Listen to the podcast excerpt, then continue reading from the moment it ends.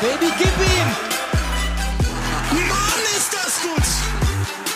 Bad Boys, what you gonna do when they come for you? Diese Liga ist so wahnsinnig! Season 1, Episode 2, der 23.12.2019. Das bedeutet die letzte Ausgabe Click and Rush vor Weihnachten. Ich bin Ed Uli Hebel und die Frage an Ed Yogi Hebel heißt, wie sehr bist du schon in Vorweihnachtsstimmung?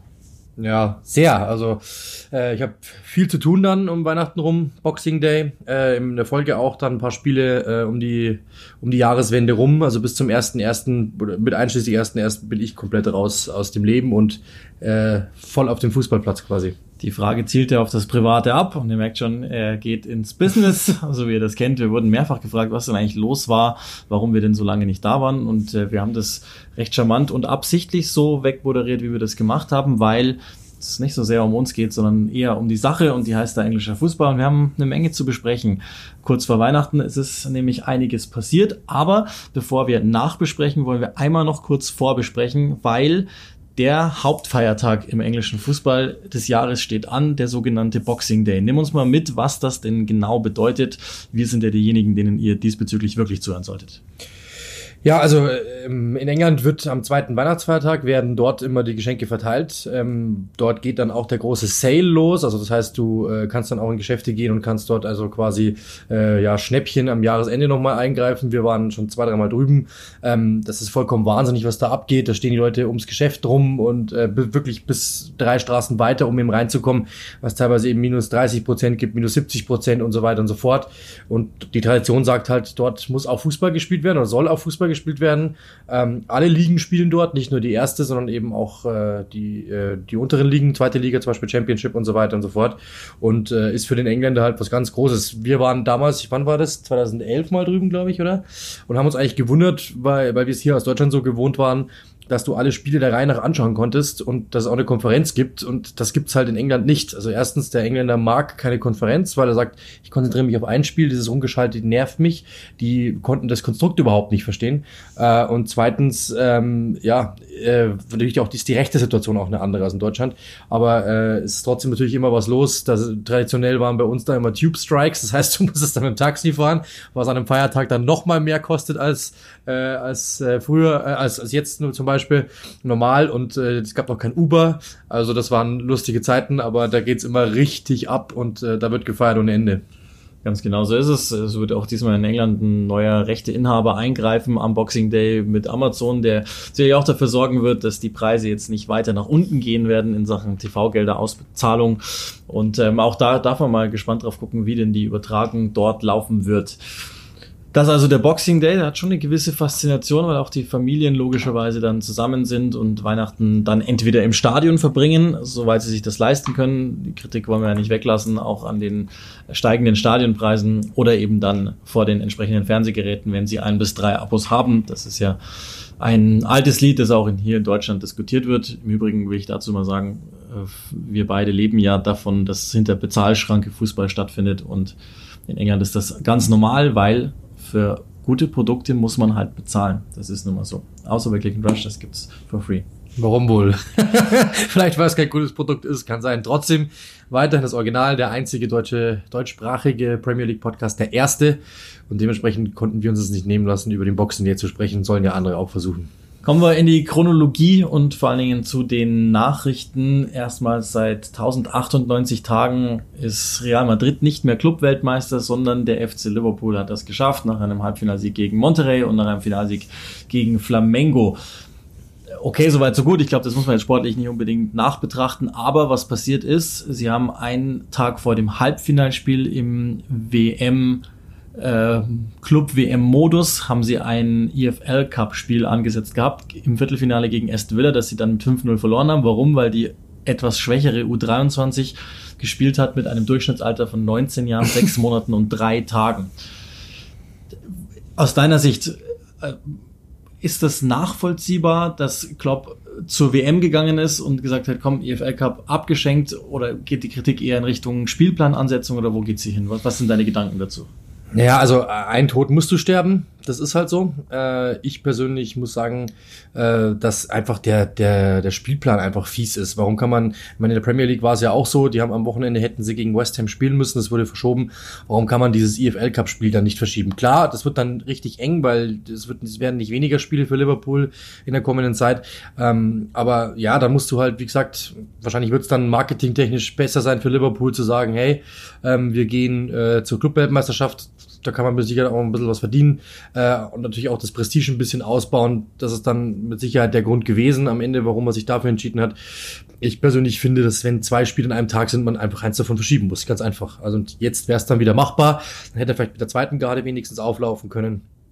Also ich finde diese, wir alle, glaube ich, wissen oder merken, wie, wie voll der Terminkalender ist in Sachen Fußball, ähm, wie was für ein Überangebot herrscht momentan. Und das macht sicherlich nicht besser, sondern eher sogar das Gegenteil. Also die Wahrheit ist, die, den Großteil des Wettbewerbs hat Klopp ja ohnehin mit einer U23 spielen lassen, die halt dann hier und da aufgemöbelt worden ist von Milner, von Oxlade Chamberlain oder von wem auch immer. Aber letztlich ähm, auch die Regularien sind sehr, sehr weich, sowohl von der IFL weich als auch von der FIFA hart, dass da der, der Kader schon da sein muss aus Marketingzwecken wäre das ein Champions League Viertelfinale gewesen, also das ist natürlich jetzt äh, vollkommen in einem luftleeren Raum zu betrachten, aber wäre das ein Champions League Viertelfinale gewesen, dann hätte Liverpool aber auch mit hoher Wahrscheinlichkeit viel, viel mehr draufgedrückt in Richtung äh, English Football League, um zu sagen, bitte lasst uns das ja. an irgendeinem Tag, wenn es nur einen Tag vorher ist, dann kann man vielleicht mit Reisestrapazen und so weiter das Ganze machen. Ansonsten finde ich, ist die Aufregung in Deutschland viel größer gewesen als in England und das auch zu Recht, weil Liverpool hat bislang nie diese Club-Weltmeisterschaft gewonnen. Das wollten sie aber unbedingt, eben wie du schon gesagt hast, mit Marketingzwecken in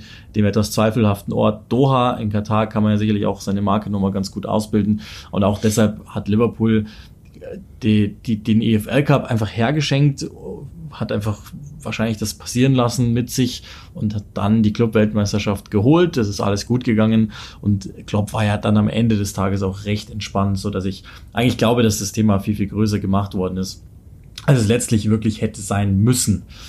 Das aber nur so als abschließenden Gedanken dazu. Klopp war nicht auf der Bank, Neil Critchley hat das gemacht im EFL Cup. Und es gab ein ganz, ganz seltsames Spiel am Premier League Samstag, nämlich Everton gegen Arsenal ohne neue Trainer. Die gibt es aber inzwischen. Und weil wir ja schon ein Saßen beide darauf, auf der Tribüne, haben zugeschaut. Ja, komischerweise. Also äh, wir haben ja schon darauf abgezielt in unserer ersten Folge nach Wiederkehr, dass wir davon ausgehen, dass es irgendwann mal einen äh, Trainer geben muss. Beide haben lang gewartet, beide haben jetzt einen. Legen wir doch vielleicht einfach mal mit Arsenal los. Du hattest nicht recht, sie hatten ihren Trainer also doch noch vor Weihnachten installieren können. Mikel Arteta ist der neue. Auch da, lass uns das mal ganz kurz einordnen.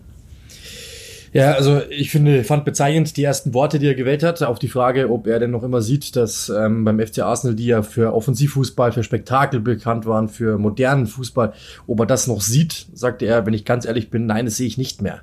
Und ähm, er sagt ja auch, dass er, es ist momentan wenig Zeit, jetzt da wirklich was zu implementieren. Äh, die Idee steht, das hat er, also die hat er mitgenommen, mit Sicherheit aus der Zeit von Arsene Wenger und auch aus, mit, mit Pep Guardiola jetzt die letzten Jahre über. Die Idee steht, aber er sagt, das Ganze muss halt erst langsam reinsickern. Also man wird erst wirklich so in einem, in einem halben Jahr, Jahr sehen, was er eigentlich für einen Plan hat. Frage ist natürlich, ob er so lange bekommt. Ich bin mir ziemlich sicher, ähm, dass er die richtige Wahl war. Du brauchst jemanden, der etwas verändert, du brauchst neue Ideen und äh, du musst diesen Mief da so ein bisschen rausbekommen. Ich glaube, dass er jemand ist, der hat diese Arsenal-DNA, der weiß, worum es geht. Ich glaube, das ist ein Vorteil. Er hat äh, mit Sicherheit auch noch so diesen, diesen extra Stern oben in der Ecke auf seinem Panini-Bild, weil er natürlich ähm, auch bei Pep Guardiola gelernt hat, er war unter Arsene Wenger einer, er war Clubkapitän. Also er ist jemand, der wirklich Ideen vorantreiben kann, ein, Fu ein Football-Brain und äh, deshalb glaube ich, ist das absolut die richtige Wahl gewesen. Äh, und ja, was natürlich dann wieder an Nebenkriegsschauplätzen war, dass äh, Guardiola, der ja eigentlich wusste, dass Ateta wegreist und äh, dort verhandelt, dass dann aber Manchester City sich aufregt und sagt, ähm, wir können nicht verstehen, warum äh, das Ganze uns nicht mitgeteilt worden ist also jetzt mal ganz ehrlich, wir können die Transfers durchgehen. Ich habe das im Spiel am Wochenende auch gesagt. Geil Clichy, Bakary Sanya, Samir Nasri, äh, Kolo Touré, Emmanuel Adebayor und dann natürlich noch, wir wissen, äh, da, dieses Baggern an Alexis Sanchez. Also Manchester City sollte mal ganz still sein an, der, an dieser Stelle. Also es ist, glaube ich, auch reine Politik, um sich Absolut. für die Zukunft vielleicht mal wieder einen kleinen Gefallen zu kam auch nicht so damit. gut an auf der Insel, ehrlich gesagt. Äh, die alle großen Kommentatoren, also äh, Zeitungskommentatoren sagten, haben alle geschrieben, ganz ehrlich, wollen die uns veräppeln? Also Entscheidung Mikel Arteta zu Arsenal finde ich vorzüglich. Den einzigen Vorwurf, den man ihnen vielleicht machen kann, eineinhalb Jahre zu spät, wie wir jetzt wissen, das haben wir auch damals, als Unai Emery installiert wurde, Ja, ist nicht unbedingt so gesehen. Ja, Ähm, der hat sich mit Sicherheit in diesen eineinhalb Jahren weiterentwickelt. Äh, Ich glaube, dass wahrscheinlich es sogar jetzt besser ist und er ein besserer Mikel Arteta ist als vor eineinhalb Jahren. Das ist, das ist halt genau das Ding. Äh, Das hat man schon auch gesehen in diesem ersten Antrittsvideo. Er scheint sich wirklich immer noch auszukennen. Er kennt die handelnden Personen. Edu jetzt nicht persönlich, aber die scheinen sich da ganz gut unterhalten zu haben. Er könnte derjenige sein, der da mal durchlüftet. Ganz wichtig für Arsenal, das haben wir ja in der letzten Folge schon gesagt, deshalb will ich da gar nicht mehr weiter drauf eingehen. Es, ist, es braucht jetzt einfach eine klare, stringente Idee, die er zu haben scheint, sowohl fußballerisch als auch was da abseits passiert. Das muss sich alles zusammenraufen. Und nochmal, ähm, aus Arsenal-Sicht, die sind jetzt im Moment auf der 11 in der Tabelle, vergesst die Champions League. Ich würde auch ehrlich gesagt sagen, vergesst erstmal Europa League und jetzt lasst den arbeiten. Der, der Kader ist alt, der muss zersetzt werden. Das wird er machen, wenn er das machen kann. Und dann muss man jetzt einfach mal sehen, welche Spieler passen zu seiner Idee. Wie sieht diese Idee dann wirklich umgesetzt Genau. auf dem Platz aus? Wie schnell kann das gehen? Aber die Wahl, glaube ich, ist die nachvollziehbarste. Sie haben insgesamt zehn Kandidaten wohl interviewt und ich glaube, das ist die insgesamt passigste einfach von allen. Ja, Steve Bruce war seinerzeit bei Newcastle die elfte Wahl auf dem Zettel und er ist trotzdem geworden. Also es muss nichts heißen. Wo Arteta war, wissen wir nicht. Ich glaube, Ancelotti ist viel, viel interessanter. Arsenal hatten wir jetzt die Woche auch schon sehr ausführlich. Und Bruce war sicherlich auch einer von denen, aber der hat halt gesagt, ich bleibe bei Newcastle, kann ich mehr erreichen als mit Arsenal im Moment. Wahrscheinlich sonst, ja. Timing ist alles in der Trainerwahl und jetzt ist es endlich auch passiert. Nach knappen 14 Tagen hat auch Everton einen neuen Trainer. Das war jetzt nichts mehr, was uns jetzt wirklich vom Hocker gerissen hat. Wenige Tage nach seiner Beurlaubung in Neapel ist Carlo Ancelotti zurück in der Premier League und bei Everton. Damit werde ich nicht warm, ehrlich gesagt. Nee, das ist halt, äh, also wenn, wenn du ehrlich bist, das ist so ein äh, Fußballmanager-Wechsel. Also irgendwo geht einer und dann kommt der nächstbeste, der frei ist, wird da einfach reingeschmissen. Ähm, so wirkt es immer so ein bisschen, als hätte es ein Computer einfach generiert. So, hey, da ist eine Lücke, ah ja, das, der Trainer ist frei, zack, den nehmen wir. Ähm, also ich persönlich muss sagen, ich auch bei, äh, bei Everton ist es, ist es mein Ansinnen eigentlich gewesen, dass sie einen Trainer holen, der auch was verändert, einen jüngeren Trainer, der das irgendwie weitermacht, was Silber macht, vielleicht aufs nächste Level hieft und nicht eher konservativ verwaltet. Das hört sich jetzt ein bisschen gemein an, aber ich glaube, dass das, dass das besser wäre. Klar, Carlo Ancelotti ist ein, ist ein klasse Trainer, seine Zahlen sprechen für ihn absolut. Ähm, und vielleicht ist auch genau das der Sinn gewesen, dass man eben sagt, Silva war ein Trainer, der eben was versucht hat, einer mit einem jungen, jüngeren Ansatz, ja, was am Ende dann eher alt aussah, aber ähm, dass er vielleicht, dass man eben dann versucht, äh, jetzt jemanden zu bringen, so aller Bayern München damals eben, jetzt muss dann wieder genau das Gegenteil her. Jetzt muss man jemanden holen, der arriviert ist, der schon was gewonnen hat, der einen Namen hat. Äh, Mushiri ist jemand, der mit Sicherheit auch mit dem Verein mehr vorhat, ähm, als einfach nur da im Mittelfeld zu, zu dümpeln oder im unteren Mittelfeld. Ich glaube, irgendwie 600 Millionen investiert, seit der 2012 da ist. Also die haben, der hat andere Vorstellungen als das, was Marco Silva geliefert hat, ehrlich gesagt. Und das, glaube ich, ist der Grund dahinter. Einfach die Prestigelösung, die größtmöglichste Lösung, zu sagen, hey, Everton ist geil, Everton ist hip, Everton ist äh, jetzt wieder einer der großen Player. Ja, glaube ich auch. Da war ein Weltname frei, der sich das angehört hat und dann irgendwie äh, zu dem Ergebnis gekommen ist, dass er da arbeiten könnte. So in die Richtung ist es ja immer gegangen bei, bei Moshiri. Das ist jetzt sein vierter Trainer. Das heißt, es muss jetzt auch irgendwann mal funktionieren. Er hat ja Kuman als eine ganz große Lösung zu Beginn äh, verkauft. Jetzt dann Silver, wo es ja, wo sie ja wirklich schon lange dran hingebaggert haben in Wolverhampton. Ähm, gemeinsam mit Bill Kentright gab es da immer wieder auch Zwiste, wer wen wollte und Kentright wollte immer eher eine britische Lösung. Äh, von Moshiri wollte diese eben nach außen gekehrte, weltgewandte Lösung haben. Jetzt haben sie endlich einen, das ist ja das Allerwichtigste. Ferguson hat diesen, diesen Stuhl jetzt lange, lange warm gehalten. Jetzt gibt's endlich einen Trainer. Ich finde, Träge trifft Träge, habe ich auch schon mal so getwittert. Das heißt, ich hätte mir auch jemanden gewünscht mit insgesamt mehr Zug. Ich, also das wird punktetechnisch funktionieren, weil Ancelotti natürlich jemand ist, der weiß, wie man ein Team orchestriert. Ja, aber auch da, in der Saison gibt's ohnehin nichts mehr zu holen. Ist er jetzt aber derjenige, mit dem du die nächsten fünf, sechs Jahre gehst? Bei welcher Station hat er zuletzt wirklich mit, mit Elan und Eifer geglänzt? Vielleicht trete ich ihm da jetzt äh, zu nahe, weil, weil der sicher einer ist mit großen Verdiensten, aber das ist nicht der Mann, den ich da gerne gehabt hätte, sondern ich hätte jemanden gewollt, der jetzt nicht sozusagen nach unten steigt in seiner Karriereleiter, sondern jemanden, der einen klaren Schritt nach oben macht und entsprechend, glaube ich, wäre dann auch die psychologische Komponente der Voraussetzungen eine andere gewesen, meine ich. Ja, aber irgendwo kann man es schon nachvollziehen, ehrlich gesagt. Also ich glaube, wenn du einer bist, der, äh, wenn Carlo Ancelotti frei ist und er es macht, dass du dann verlockt bist zu sagen, ich tu das, ähm, auch vielleicht mit dem Wissen, dass es mit einer jungen Lösung nicht funktioniert hat, glaube ich, ist irgendwo nachvollziehbar. Ich weiß trotzdem nicht, ob es funktioniert. Also das heißt jetzt nicht, dass ich jetzt sage, ich hätte es auch gemacht. Aber ich glaube, die Verlockung ist natürlich schon da, wenn du ihn bekommen kannst, dass du es versuchst. Ähm, du musst, wie lange haben die versucht, solche Leute zu holen, haben sie nicht bekommen. Jetzt kannst du es. Auf der anderen Seite äh, danken des Orderly, der Unordentlichen danken. Ich hätte ihn gerne noch weiter gesehen, wie der da die Linie rauf und runter läuft, sprintet. Das ist einfach nur geil. Verrückter Typ, der erste äh, Spieler, der seinerzeit durch einen Foul in den Knast musste. Er ist einfach ein geiler Typ. Und ich fand den irgendwie witzig. Also, ähm, hat ja da hat er sogar irgendwie, was hat der, eine Farm irgendwie, die hat er aufgegeben, er hat äh, äh, Tauben gezüchtet, nur um dann eben zu Everton zurückzukehren in den Jugendbereich. Einer, der Everton durch und durch war. Ich hat, hatte das Gefühl, die Mannschaft fand den auch ganz gut, ist für ihn gelaufen.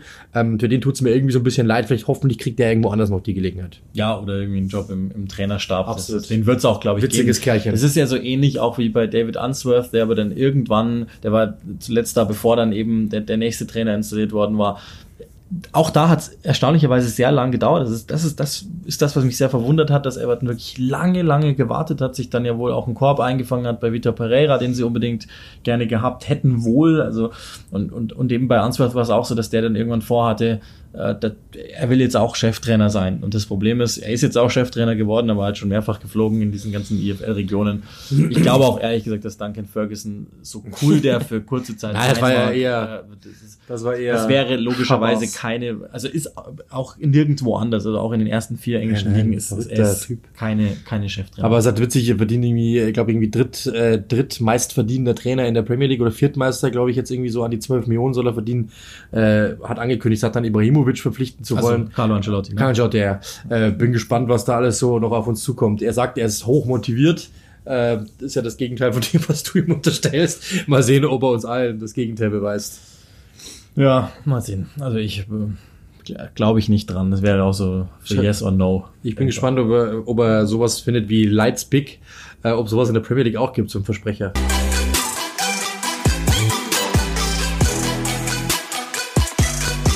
Wir machen heute mal folgendes Experiment mit dem Thema des Tages. Wir machen einfach mal eine Zweiteilung. Das eine ist einerseits nämlich News und andererseits aber ein Thema, das wir mal setzen wollten. Und das andere ist etwas, das man nach der Hälfte der abgelaufenen Premier League-Saison uns mal die Möglichkeit gibt, das zu evaluieren und unsere Gedanken dazu zu haben. Vielleicht fangen wir mal mit dem mir sehr unlieben Thema an. 18 Spieltage sind durch für die meisten Mannschaften. Eine Ausnahme gibt's oder zwei Ausnahmen gibt's, aber 18 Spieltage sind durch. Das ist so, ich bin kein guter Mathematiker, so roundabout die Hälfte der Premier League.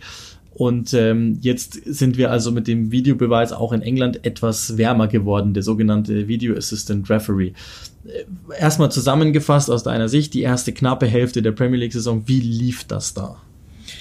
Also ich finde, ähm, die in Sachen Aufregung und so weiter und so fort äh, weniger aufgeregt als in Deutschland. Ich finde, dass in Deutschland da immer eine viel größere Aufregung herrscht, äh, was ich überhaupt nicht verstehen kann. Ja, zum Beispiel auch immer diese, ähm, dann äh, zum Beispiel auch immer was, was es in Deutschland sehr, sehr auffällig ist, finde ich, ähm, dass äh, ja eben ständig darüber diskutiert wird in, in den Medien, dass auch versucht, diese Perfektionismus einzuhalten. Jeder versucht immer alles nochmal 15 Mal zu überprüfen. Ähm, dann dauert es auch ewig lang, diese Entscheidung. Das ist in England nicht so. Ähm, es wird schnell entschieden, es wird konkret entschieden. Was jetzt momentan mir auffällt, in den letzten zwei, drei, vier Spieltagen, ist, äh, dass einfach so prophylaktische Pfiffe manchmal teilweise äh, gegeben werden. Also du pfeifst etwas, weil du ja weißt, okay, dann, dann ist die Situation unterbrochen und dann wird mich mein Video Assistant Referee schon unterbrechen oder, oder schon eines Besseren belehren oder er wird äh, das Ganze unterstreichen, was ich gesagt habe. Das fällt jetzt auf, aber das, glaube ich, ist dann auch normal, wenn du eben dieses System wählst, dass der Referee nicht rausgeht und sich selbst ansieht, äh, wie es in Deutschland der Fall ist, sondern eben, dass du da oben eben eine höhere Macht hast. In dem Moment sagt er, hey, ich gebe die Entscheidung ab, ich habe entschieden, jetzt schaut ihr mal, ob das so ist oder nicht. Und dann fällt eben auch das weg, dass eben lange Zeit das Spiel dann eben weiterläuft und dann erst geschaut werden muss. Was nach wie vor nervt, ist diese, ist, ist natürlich nach Toren, das nervt mich katastrophal, weil als Kommentator einfach echt teilweise sehr, sehr, sehr, sehr schwierig ist, wenn einfach der Ball, der, die jubeln schon fünf Minuten und dann kommt, okay, jetzt wird das Tor überprüft und dann dauert es manchmal noch zwei Minuten, bis dann endlich rauskommt, äh, ja, okay, er war drin oder nicht. Ähm, und ich habe auch wirklich schon ich weiß gar nicht, welche Spiele es waren, Entscheidungen gesehen, die einfach falsch waren. Also die wirklich einfach nur falsch waren, die einfach wirklich falsch eingeschätzt worden sind vom Video Assistant Referee. Und das macht es dann natürlich irgendwie so ein bisschen, äh, ja, ein bisschen schäbig. Aber auf der anderen Seite, ich glaube, die Aufregung auf der Insel ist wahrscheinlich äh, ein, ein, ein sehr geringer Teiler des, was, von dem, was in Deutschland los ist. Also das, das Prinzipielle, da machen wir jetzt auch nichts neu, auch wenn wir es ins Englische übersetzen. Die prinzipielle Idee dieses Videobeweises, das Spiel gerechter zu machen, weil die ein oder andere richtige Entscheidung zurückgenommen wird, die ist, glaube ich, jedem klar, nachvollziehbar. Und das ist ja auch was, was man nicht verteufeln kann. Also, dass, wenn ein klares Tor gefallen ist, das andernfalls nicht gegeben worden wäre oder andersrum, es ist eins gefallen, das einfach keines war, weil meinetwegen Handspiel oder eben 18 Meter abseits und es wird dann im Nachhinein annulliert, dann sind wir ja dabei. Das ist ja erstmal okay. Mhm trotzdem, und auch, auch da, den, den Disclaimer haue ich nochmal rein, äh, schon bevor ich das Thema dann irgendwann abschließen will, sage ich das schon mal, ich werde es danach vielleicht nochmal sagen.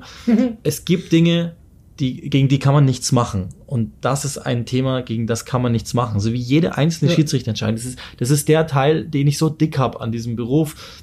Das, das gehört dazu, ein Spiel auch nach Schiedsrichterentscheidungen einzuordnen und die etwaigen Veränderungen und so weiter. Aber die, die mir manchmal zuhören, wissen auch, das ist, das ist das, was ich wirklich hasse, weil, weil ich, das ist so verblödet, einfach über Schiedsrichterentscheidungen diskutieren zu müssen. Der ist jemand, der macht das nach bestem Wissen und Gewissen. Das ist auch gar nicht immer so leicht, vor allen Dingen, als das Spiel jetzt gerade schneller wird und 18 Regeln reinkommen. Die Handregelung, die, die ist ja dermaßen, die ist dermaßen verblödet, dass also wir können die jetzt inzwischen irgendwie halbwegs nachvollziehen, aber das ist einfach Unsinn. Also als Sportler sehe ich das einfach Unsinn. Und gegen diese Dinge, da möchte ich mich einfach nicht mehr aufregen. Damit will ich gar nicht die Zeit des Zuschauers am Schirm verschwenden und jetzt auch gar nicht die Zeit an den, an den Endgeräten jetzt hier gerade, weil daran Gibt ja sonntägliche Sendungen, in denen nichts anderes machen, habe ich Genau, gehört. genau. Und das ist das, was einfach, das, das ist blöd. Lasst uns über Fußball reden, prinzipiell. Jetzt ist aber das das Thema, weil es halt jetzt ja, neu in England ist und es gibt ja auch eben diesen markanten Unterschied im Vergleich zu Deutschland, den du schon angesprochen hast. In Deutschland wollen wir, also ich spreche jetzt einfach mal von wir, ich gehöre da zwar nicht dazu, aber ich spreche jetzt einfach mal von wir, dass der Schiedsrichter sich das nochmal anguckt. Achim Bayerlotzer, glaube ich, hat sich noch immer fürchterlich aufgeregt, er gesagt es ist respektlos, dass der Schiedsrichter nicht nochmal in die Review-Area geht, um sich das Ganze anzusehen. Das ist auch vollkommener Unsinn. Da wird jemand extra bezahlt und der hat ja auch noch einen Assistenten dabei, dass der das ja, ja, genau. reviewt. Ja. Die Diskussion hatte ich mit, mit Michael Leopold mal, dem Sky-Reporter, der sich da aufgeregt hat damals bei dieser DFL-Schulung.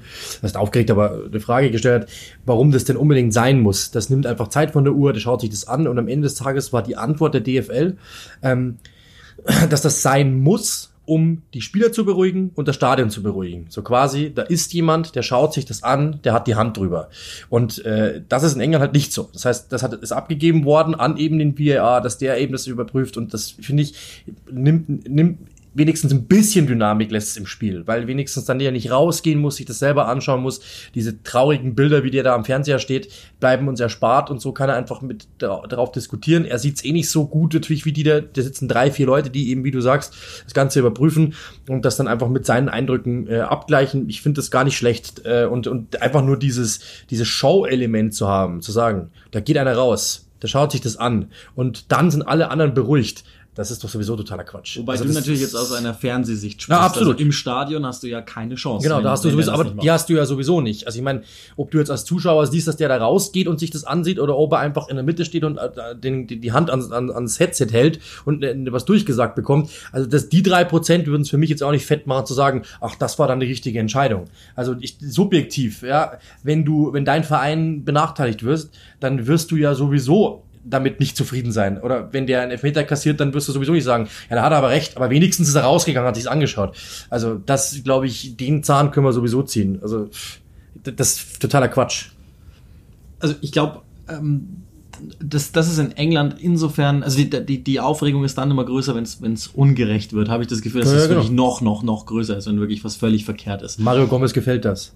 Aber alles in allem, ähm, habe ich schon das Gefühl, dass sie das, das, das war ja das, was mir sehr gut gefallen hat in England. Sie haben es zuvor in den Pokalwettbewerben, in den marginaleren probiert, wie das ja, läuft, haben entsprechend Leute ausgebildet, die dann federführend dafür verantwortlich sind, das in die Schiedsrichterei zu implementieren und nicht eben Learning by Doing, also die, den, den Tod, den die Bundesliga gestorben ist im ersten Jahr, dass sie einfach im Flux hat lernen müssen, was alles nicht funktioniert. Der ist ja zumindest in England schon mal weg und ich habe schon das Gefühl, größtenteils geht's gut. Ich glaube, Urs Meier war derjenige, der das mal gesagt hat, du, du lässt ja auch nicht das Auto fahren, nur weil es hier und da mal tödliche Unglücke gibt im Autofahren. Will sagen, insgesamt ist der Videobeweis macht das Spiel ja fairer. Die Dinge, die damit einhergehen, wie zum Beispiel, dass der Spieler, der offensichtlich im Abseits steht, einfach diese Situation zu Ende bringen muss und dann guckt der Schiedsrichter und sagt, ja, war doch Abseits, ich muss sie ja erstmal laufen lassen. Das, das, das, das kriege ich nicht, soweit kann ich mich nicht aufweichen, dass ich das in mich reinbekomme, das jemals zu mögen, werde ich auch nie tun. Ich, ich habe aber dieses Thema trotzdem dick. Da sind Leute am Werk, Ja, ja. Schiedsrichter, die, die Klar, die aber selbstverständlich Absolut. das Beste Ja, wollen. Sie müssen diesem ja nach diesen- sie nach müssen diesen- das genau, so machen. das machen, genau. Und für die ist das auch deutliche Erschwerung, weil du bist der Hauptschiedsrichter, du entscheidest unter Druck. Das Genau. ist genauso wie wenn in eurer Arbeit jemand hinter euch steht, während ihr ein, zwei Worte in den Laptop tippt oder irgendwo, keine Ahnung, an der Werkbank steht und, und etwas reinsägt und dann sagt er schon, "Mm."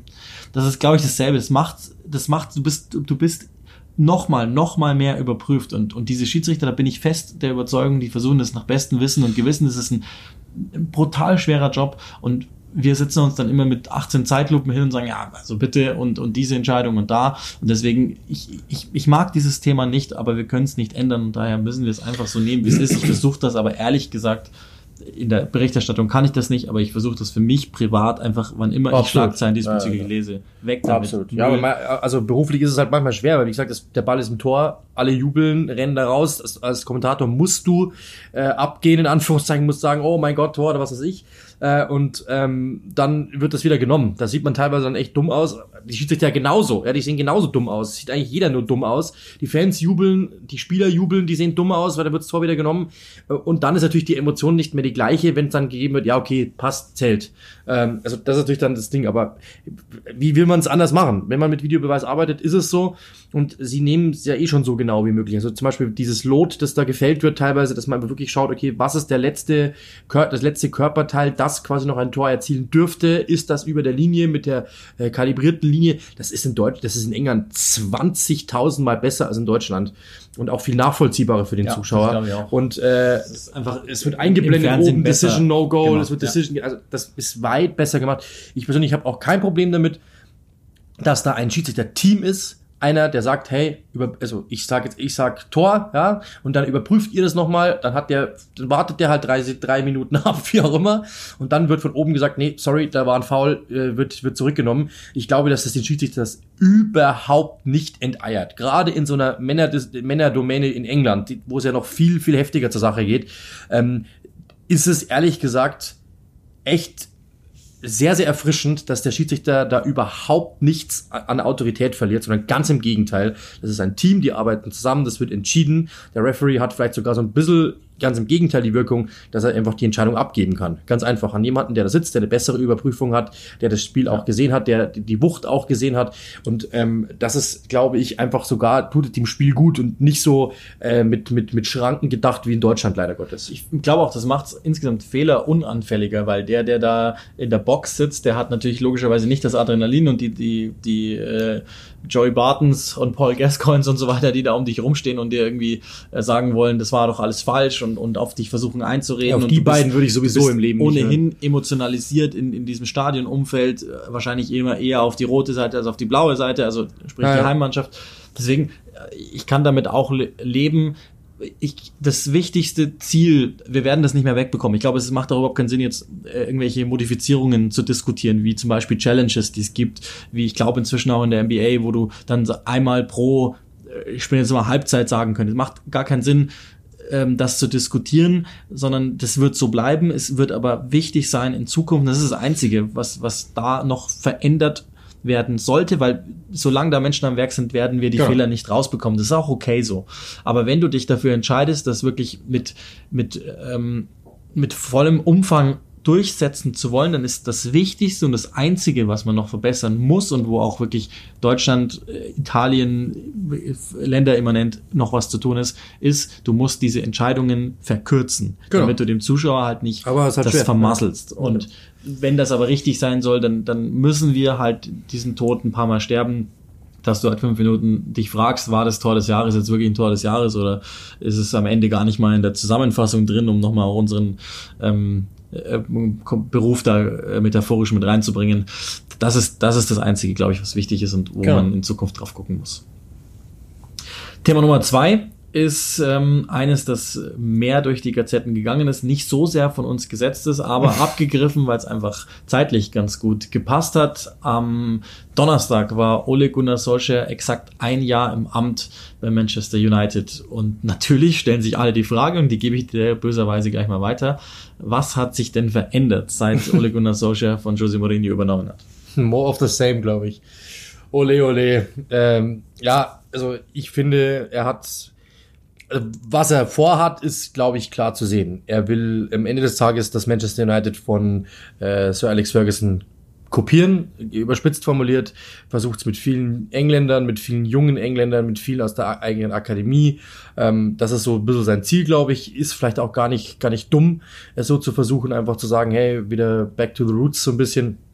Aber ja, spielerisch ist es jetzt nicht die große Weiterentwicklung gewesen. Ich habe äh, gestern gehört, irgendwie in einer Sendung, äh, einer deutschen Sendung, dass, dass das Elend bei Manchester United, das geht mir ein bisschen zu weit, weil ähm, da sind ein paar Mannschaften, die machen es einfach besser momentan und das ist allgemein nicht, nicht sehr einfach, Manchester United rumzudrehen.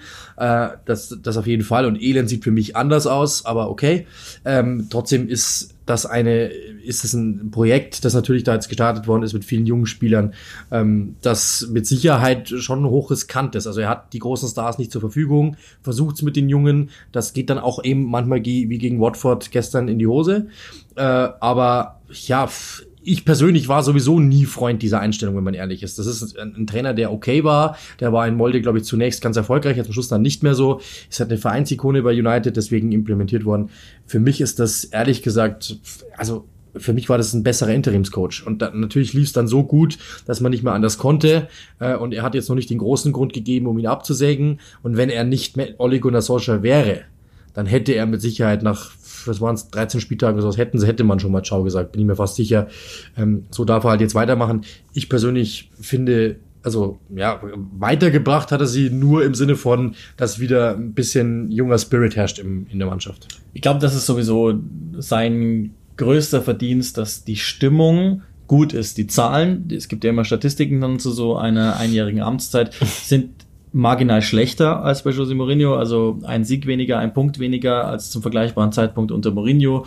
Ähm, dann hast du insgesamt 50% Sieger, es hat genau die Hälfte seiner Spiele gewonnen.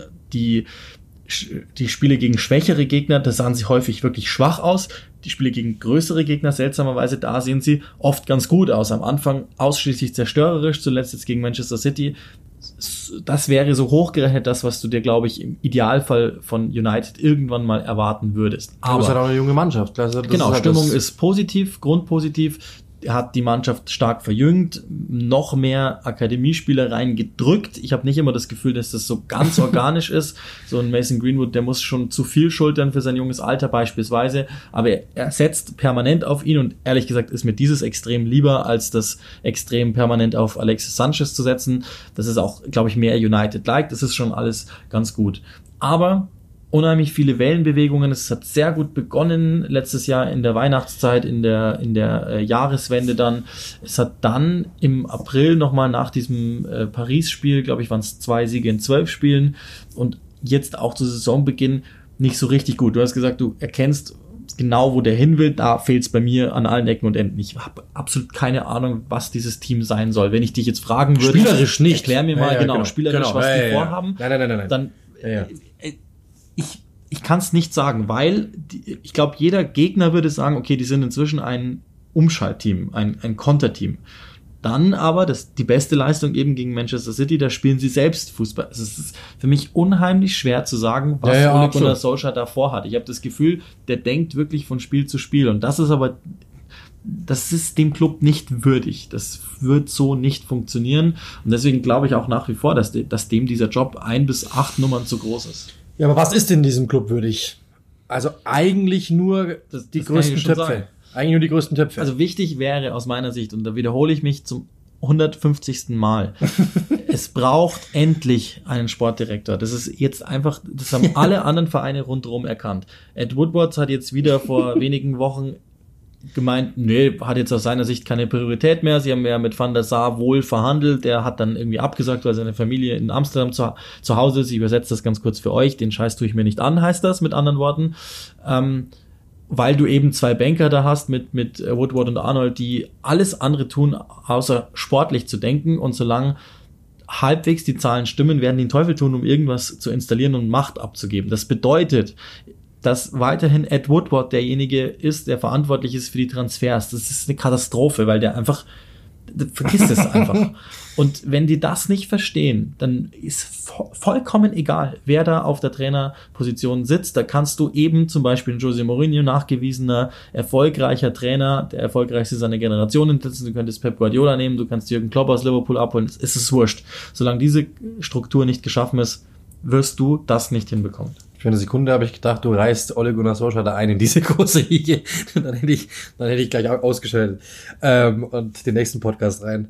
Nee, ja, du hast vollkommen recht. Also das ist, das ist einfach schwierig. Ich wurde jetzt mal gefragt, ob es irgendeine Person gibt, die ich äh, überhaupt nicht leiden kann. Also ich glaube, Ed Woodward wäre auf dieser Liste irgendwo ganz oben. Also ich finde, der hat einfach nichts. Also er hat sportlich keine Ahnung. Äh, der ist ein absoluter Unsympath. Äh, der ist, wo immer es geht, äh, erzählt er eigentlich die Unwahrheit, wenn man ehrlich ist. Ähm, das ist ein, ein absoluter Machtmensch und der einfach das alles dann missbraucht, was er irgendwie bekommen hat. Ähm, und deswegen, ja, ich glaube, dass wenn es irgendwie gehen würde, schmeiß den raus.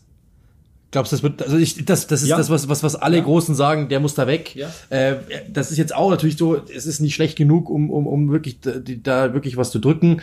Aber am Ende des Tages ist das jemand, der einfach wirklich, also äh, bei allen Entscheidungen, Trainerfindung, Trainerentlassung, ähm, Transfers, sah der einfach schlecht aus. Also das, das alte, was Sir Alex auch mal gesagt hat, bei Manchester United äh, passiert viel, aber es kommt nichts raus. Äh, und, und das ist komplett weg, weil einfach Woodward äh, immer, also immer irgendwo irgendjemand versteckt oder sonst irgendwas oder man einfach weiß, was er tut und es mitbekommt und das, das sieht er meistens echt nicht gut aus und ähm, das finde ich schade, weil der Verein einfach, ja, also was Manchester United ist, glaube ich, weiß jeder und das ist einfach momentan nicht äh, das alte United. Es wird es auch nie wieder werden. Das habe ich ja letztes Jahr schon mal gesagt. Ich glaube, da können wir uns äh, von verabschieden, dass äh, wir sind, wir leben inzwischen in einer anderen Zeit und Manchester United hat nichts mehr mit Manchester United zu tun. Also Woodward, da sind wir, glaube ich, beieinander. Hat Arsenal zum Beispiel auch nicht, muss man auch sagen. Nee, hat Also Arsenal auch nicht. Also das hat, es ist einfach eine andere Zeit. Ja, Es, es ist keine. One-Man-Show mehr. Deswegen, äh, das, war, war sie auch in Wahrheit Ja, nie, genau. weil da, du hast ja Alex genannt, aber äh, in Wahrheit war ja Gil derjenige, der ihm eben Ja. genau geschäftlich den Rücken freigehalten hat, den jetzt Woodward eben Solskjaer nicht freihalten kann oder Mourinho oder ist ja komplett wurscht, wen er verpflichtet. Sie haben jetzt Maguire nochmal überteuerter geholt, äh, weil sie ihn in der letzten Periode, wo es wohl möglich gewesen wäre, da hat dann Woodward irgendwie kurzfristig entschieden, ach komm, alles gut, wir kriegen es auch so hin und was daraus geworden ist, ist ja klar. Jetzt will ich nicht sagen, dass diese Mannschaft super clever zusammengestellt ist, aber man merkt eben, Solskjaer hat einige Kniffe getan. Pogba Ja. fehlt ja sogar noch. McTominay, Fred haben sich da im zentralen Mittelfeld sehr gut gemacht. Dass Ander Herrera weg ist, ist inzwischen gar keine große Notiz mehr. Das, das passt schon alles soweit. Ähm, eben ein paar Junge installiert. Rashford ist, glaube ich, sein aller, allergrößter Verdienst, dass der endlich wieder in der Spur ist und, und wieder zumindest da dran klopft, wo wir ihn alle irgendwann mal verortet hatten. Das passt. Die Stimmung ist, glaube ich, immer noch okay. Ja, weil die United. Jungs spielen, weil die Jungs spielen. Vermutlich die deshalb. Fans. Aber jetzt, jetzt eine Frage. Rechne mal die Jungen raus. Also stell dir mal vor, United hätte nicht die Akademie, die sie haben. Pff, was dann los wäre. Ja, also dann hättest du halt null von dieser DNA mehr und ich glaube, dann läuft dir wirklich spätestens der, der, der normale United-Zuschauer auch weg. Und jetzt ist halt die Frage ähm, eben, also das ist eigentlich gemein, weil wir, wir, wir diskutieren oder wollten dieses Thema anhand Ole Gunnar Solskjaers erklären. Das Problem ist, wir dürfen ihn eigentlich gar nicht bewerten, weil der ist ja nur der Letzte in der. Verwertungskette, der irgendwie versucht, diesen, diese Umkleidekabine, wo dann etwas weniger drin sind, mit mit dem Unsinn, den er rundrum zu handeln hat, irgendwie einzustellen und denen etwas Positives zu sagen. Es sieht dann manchmal aus wie ein Clown, der nur über über Einstellung redet, also so, ich habe irgendwann mal gesagt, glaube so, der findet den inneren Klinsmann, ohne jetzt Jürgen Klinsmann zu nahe treten zu wollen. Ich glaube, der zeigt gerade, dass er viel, viel mehr ist als ein Motivator, aber so habe ich das Gefühl, ein Supervisor, der irgendwie nur zum Einzelnen hinläuft und sagt, hey, alles wird gut, irgendwann wird alles gut. Und der versucht, Personalentscheidungen so zu treffen, okay, Matic langsam ausbauen, Vertrag läuft aus, bringt nicht mehr diese Leistung, McTominay rein. So, läuft.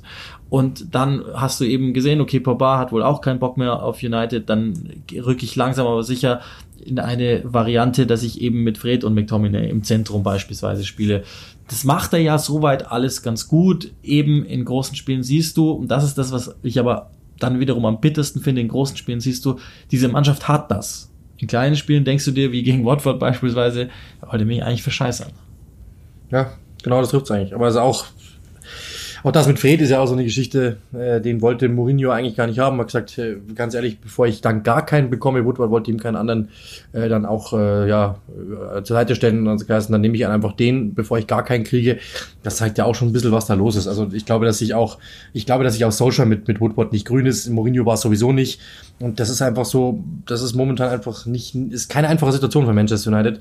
Und ähm, ja, bleibt eigentlich zu hoffen, ehrlich gesagt, dass sich das ändert, weil ja, in der, in der, in der Premier League Landschaft ist das natürlich ein, ähm, ja, eine, eine absolute Ikone, muss man sagen, aber da steckt der rote Teufel momentan ein bisschen im Detail leider. Ganz kurze Frage, so mit, mit Blick voraus, gehört eigentlich in eine andere Kategorie. 2021 ist Ole Gunnar Solskjaer noch Man Manager von Manchester United. Ich habe ja bei Arteta schon so großartig äh, zugegriffen. Ähm, ich glaube, dass er 22 ist echt schwierig. Kommt drauf an natürlich, wie die Rückrunde läuft. Ähm, das ist wirklich einfach eine 50-50 Chance, weil äh, er hat mit Sicherheit ein paar Karten mehr in der Hand als, als der Durchschnittstrainer, der bei United eingestellt worden wäre. Ähm, ich sage 2021 nein. Ich glaube auch, es hängt letztlich. Den Sommer überlebt er. Ich glaube, dass es eher so 13. Spieltag, 14. Spieltag nächste Saison dann eng werden könnte, wenn da was nicht läuft. Glaube ich. Ich halte es, ich halte es noch nicht mal innerhalb dieser Saison für ausgeschlossen, wenn sie drohen, die Champions League Ja, zu das verpassen. kann Das, ist ja immer dieses, der heilige Gral, Ed Woodwards. Und ich glaube, wenn er dann seine Zahlen schwinden sieht, dann kriegt er Blutrausch und dann würde ich mich noch nicht mal wundern, würde er vielleicht sogar vor Ablauf ähm, der Saisonfrist gehen. Das ist eine kleine Wahrscheinlichkeit, aber, Aber zuerst im holt er Sommer noch, zuerst holt er noch Haaland. So, eine weitere Kategorie, die wir euch vorstellen wollen, die ich nenne die einfach mal Sentenced. Die Idee ist, den Spieltag mit jeweils einem Satz zu jedem Spiel zu umfassen, in der Hoffnung, dass wir das dann wirklich vernünftig hinbekommen. Ich lege dir einfach mal die Partien hin, samt dem Ergebnis, und du versuchst mir in einem Satz, muss viele Kommentare womöglich einbauen, etwas dazu zu sagen. Ich lege einfach mal chronologisch los. Everton gegen Arsenal 0 zu 0. Es war das frühe Spiel am Samstagmittag. Absolute Nullnummer. Ich möchte noch hinzufügen, es war mit das schwächste Spiel vom Niveau her, glaube ich, das man in der Premier League seit einiger Zeit hat ansehen können. Und das, obwohl die Namen okay waren. Ja. Aston Villa 1, Southampton 3. Äh, überraschend, ehrlich gesagt. Ich hätte gedacht, dass das unentschieden ausgeht, das Spiel. Ähm, Respekt Southampton, dass sie das so machen. Also muss man echt lassen. Äh, Ralf Hasenhüttl ist jemand, der es wirklich hinbekommt, dann äh, auch Teams wieder aufzurichten, die eigentlich schon fast zugerichtet aussahen. So waren, glaube ich, zwei Sätze. Ja, Mega wichtiger Sieg in, in, in Abstiegstabellen, Nachbarregionen. Ganz lustiges Spiel. Bournemouth gegen Burnley 0 zu 1. 89. Jay Rodriguez, ja. Wieder Video Assistant Referee äh, bestätigt. Ähm, ja, Burnley, mit denen ist immer zu rechnen, für mich das 1 zu 0 Team äh, des Weltfußballs. Die haben das perfektioniert. Und für Bournemouth wird's eng. Also muss man echt mal sagen. Die sind, glaube ich, äh, das, das wird doch richtig bitter für die, glaube ich. Ja, ich, es ist schon auch merklich, dass in so einem Spiel, in dem beide halbwegs auf der gleichen Ebene zu verorten sind, dass du dann da verlierst, sagt Mhm. was aus. Brighton Hove Albion gegen Sheffield United 0-1. Sie sind inzwischen auf Tabellenplatz 5. Krass. Sheffield ist wirklich irre. Also die marschieren einfach weiter. Das ist wirklich so. Es gibt so dieses eine Kind am Schulhof, äh, bei dem du weißt, wenn ich den anschubse, der hört nicht auf zu prügeln. So ist Sheffield. Das fortschrittlichste Duell in der Premier League auf den Trainerstühlen. Newcastle gegen Crystal Palace. Steve Bruce gegen Roy Hodgson. 1-0 für Newcastle. Ja, der junge Ansatz hat sich durchgesetzt am Ende des Tages. Modernes Spiel. Norwich verliert 1 zu 2 gegen die Wolves. Ja, also Norwich, die wissen, dass die Absteig, die wissen, dass die Abstiegskandidat Nummer eins sind, äh, oder Nummer zwei wahrscheinlich dann. Ähm, also die müssen echt was, die müssen sich was überlegen. Das will, ist, ist von Spiel, von Woche zu Woche dasselbe. Vielleicht Nummer eins, wir kommen gleich noch auf Spiel. Ja. Manchester City gewinnt mit 3 zu 1 gegen Leicester. Äh, Habe ich kommentiert. Ähm, Leicester gut gestartet, nur gekontert äh, und das Tor gemacht und dann hat City komplett übernommen. Absolut wirklich respektabel, dass du so ein Spiel A drehst und B dann auch so dominierst und mit so einer Klasse zu Ende spielst. Wirklich Hut ab. Zeichen an Liverpool. In Anlehnung an unser Thema des Tages, Watford, der Tabellen 20. gewinnt zu Hause mit 2-0 gegen Manchester United. Ja, Nigel Pearson hat den Trend weiter, be- äh, hat wirklich gezeigt, dass es nicht nur ein, ein Eintagsfliege war, das ist der erste gute Auftritt gegen Liverpool und jetzt United geschlagen. Hut ab, also diese Mannschaft ist wieder am Leben. Jetzt kommt die schwierigste Aufgabe für dich, weil ein Satz für dieses Spiel unheimlich schwierig ist. Tottenham 0, Chelsea 2. Das späte Spiel, das letzte am Sonntagabend vor Weihnachten. Ja, der doppelte Willian. Ähm, überragend und natürlich auch noch diese verrückte rote Karte von Son. Ähm, aber Heung-Min Son ist ja nicht so einer. Ja, also deswegen würde ich jetzt die Kategorie gerne zumachen, weil das ist, glaube ich, schon nochmal was, was wir minimal äh, besprechen sollten. Dritter Platzverweis im Jahr 2019, da waren jetzt echt, auch echt einige brutale Aussetzer mit drin. Ja, ich habe einen kommentiert letzte Saison noch, glaube ich, mit Sebastian Kneisel, bin mir nicht ganz sicher, ähm, wo er einfach wirklich total dämlich einsteigt, äh, am Schluss dann auch wirklich sehr rustikal und ähm, der, der wirkt immer so süß und knuffig. Äh, der, glaube ich, hat uns bewiesen, dass es das Gegenteil ist. Es ist ein absoluter Heißsporn, der wirklich immer gewinnen will, der immer alles, immer alles gibt. Und manchmal, glaube ich, täuscht dann aber auch halt die Optik, dass er eben vielleicht nicht so knuffig ist, wie es manchmal aussieht. Ich meine, die Verletzung, die er da, also Freunde gegen André Gomez, äh, pff, also das haben nicht viele Spieler zusammengebracht, jemanden so zuzurichten. Ähm, also pff, äh, Ja, und nur weil er weint, sagen wir Ja, ja, genau. hinterher, oh, der arme, der arme Sonny. der das habe ich bei meiner Ex-Freundin auch versucht, hat nie funktioniert. Und dann will ich noch ein ganz kurzes Thema hinten nachschieben zu diesem Spiel und damit, glaube ich, können wir dann auch ähm, langsam in die etwas positivere Zeit überleiten. Antonio Rüdiger wieder rassistisch beleidigt worden, vor allen Dingen aber, also wer mich kennt, weiß, das verurteile ich immer in, in aller Form. Rassismus hat nicht Charles nur M. nichts Huber im- gefällt das. Im, ja, genau. Hat nur nichts nur, mu- muss man vielleicht kurz erklären. Ich habe äh, den Boxkampf Ruiz gegen, gegen Joshua kommentiert und habe eine einen Vergleich gebracht, habe gesagt, der eine ist ein Instinktboxer, der andere ist ein Intellektboxer, habe mit dem Instinktboxer Ruiz gemeint, mit dem Intellektboxer Joshua. Passt ja irgendwie im Englischen ein bisschen dazu. Charles M. Huber, ehemaliges Mitglied des Bundestags, fand das rassistisch. Ich hab, er hat mir nicht erklärt bis heute, ähm, warum. Er hat immer nur gemeint, er würde mich jetzt in Ruhe lassen, wenn ich in Zukunft Besserung gelobe. Also komplett unsinnig. Aber nochmal, also, also, also nicht, du hast keine Besserung, es ist keine Besserung zu sehen. Nee, weil du hast hier schon wieder angefangen zu blöden.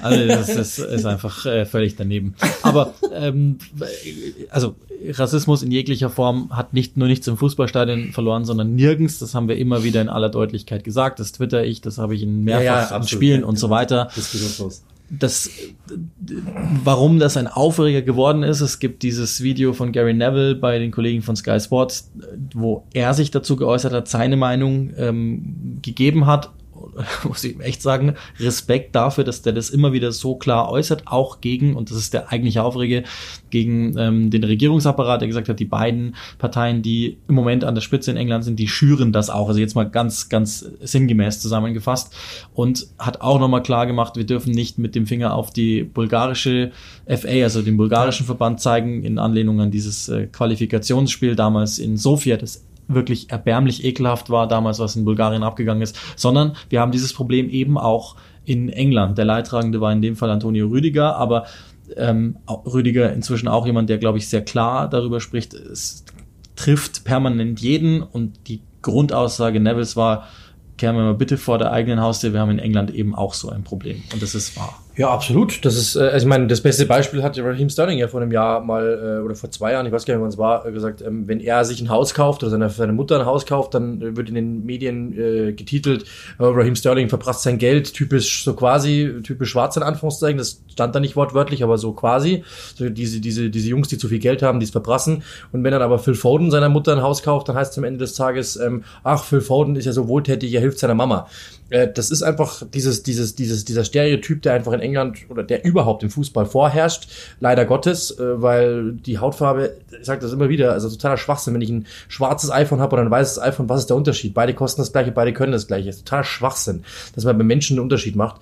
Ähm, und das ist natürlich so eine Geschichte, die, ähm, die einfach nach wie vor hier einfach, ja, in England auch Einzug hält. Bei den Fans immer noch mehr. Woher es kommt, glaube ich, weiß ich zu wissen. Ich meine, wenn einer, Tim Wiese bestes Beispiel, wenn einer mit einem pinken Trikot rumgelaufen ist, dann war halt das, das auffälligste Merkmal, das wird dann hergenommen und darüber wird dann quasi geschimpft. Ähm, aber das macht's ja nicht besser. Also das, das ist auch keine Entschuldigung dafür. Ähm, ich glaube, dass man die meisten Leute gar nicht unbedingt jetzt wissen, dass das gerade rassistisch war, was sie meinen. Glaube ich, die sind wahrscheinlich so doof, dass die nicht mal peilen, dass sie da gerade rassistisch waren. Äh, Fakt ist aber, sie sind's und es passiert immer wieder. Und ich muss echt sagen, mir geht das langsam echt auf den Zeiger, weil also wir sind 2019, ey. Und wenn wir so dumm sind, dass wir immer noch auf sowas, äh, dass wir immer noch die Welle reiten müssen, um irgendwie jemanden zu beleidigen. Also ein bisschen mehr Intellekt hätte ich der Welt eigentlich um diese Jahreszeit oder um die Uhrzeit schon zugetraut, ehrlich gesagt. Aber es ist so und äh, am Ende des Tages äh, ja, musst du halt wirklich mit harten Strafen durchgreifen. Du musst, und das ist der Punkt, ich glaube, ich habe jetzt mal überlegt, wenn ich Mitspieler gewesen wäre, wenn ich Rüdiger gewesen wäre, wäre ich vom Feld gegangen. Wenn ich Mitspieler gewesen wäre, wäre ich auch vom Feld gegangen. Das geht nicht. Oder du gehst da rein und haust ihm auch. Nee, habe ich nicht gesagt.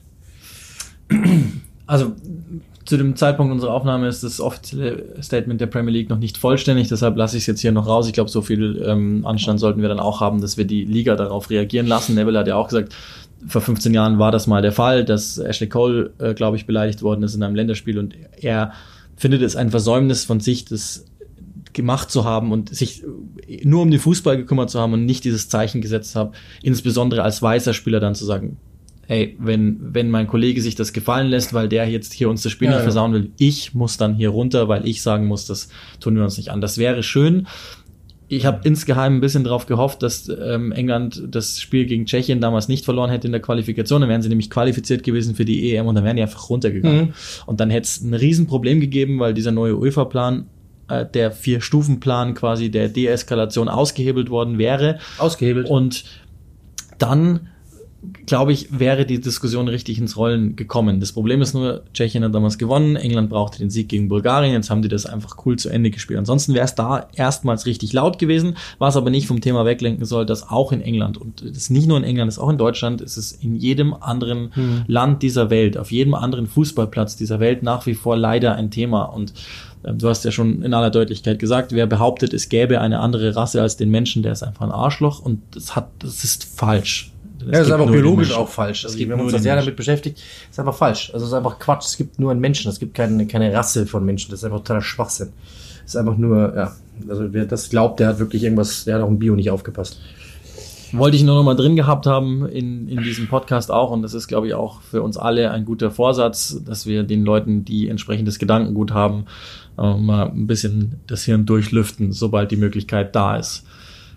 Einmal durchatmen und dann können wir unseren Hörern nach unserer Rückkehr und vor Weihnachten nochmal schöne Grüße bestellen. Ja, schöne Grüße alle, frohe Weihnachten natürlich. Euch allen mit euren Liebsten. Ich hoffe, ihr schaut das Ganze natürlich, schaut natürlich auch Fußball. Logischerweise ähm, über die Feiertage. Es gibt eine Menge geboten. Erste Liga, zweite Liga äh, hat alles Mögliche äh, zu bieten und äh, ich glaube, ihr werdet mit Sicherheit äh, ja diesen diesen Lagerkoller um Weihnachten mit Sicherheit nicht haben, wenn ihr Fußballfan seid. Das seid ihr, sonst wärt ihr nicht hier dabei. Genießt diese Zeit, habt schöne Feiertage, habt ruhige Feiertage und schenkt vor allen Dingen die Zeit, die ihr hoffentlich habt, denjenigen, denen ihr sie ganz gerne schenken wollt. In diesem Sinne, schöne Weihnachten und gute, frohe Feiertage. Gib ihm, Baby, gib ihm! Mann, ist das gut! Bad boys, what you gonna do when they come for you?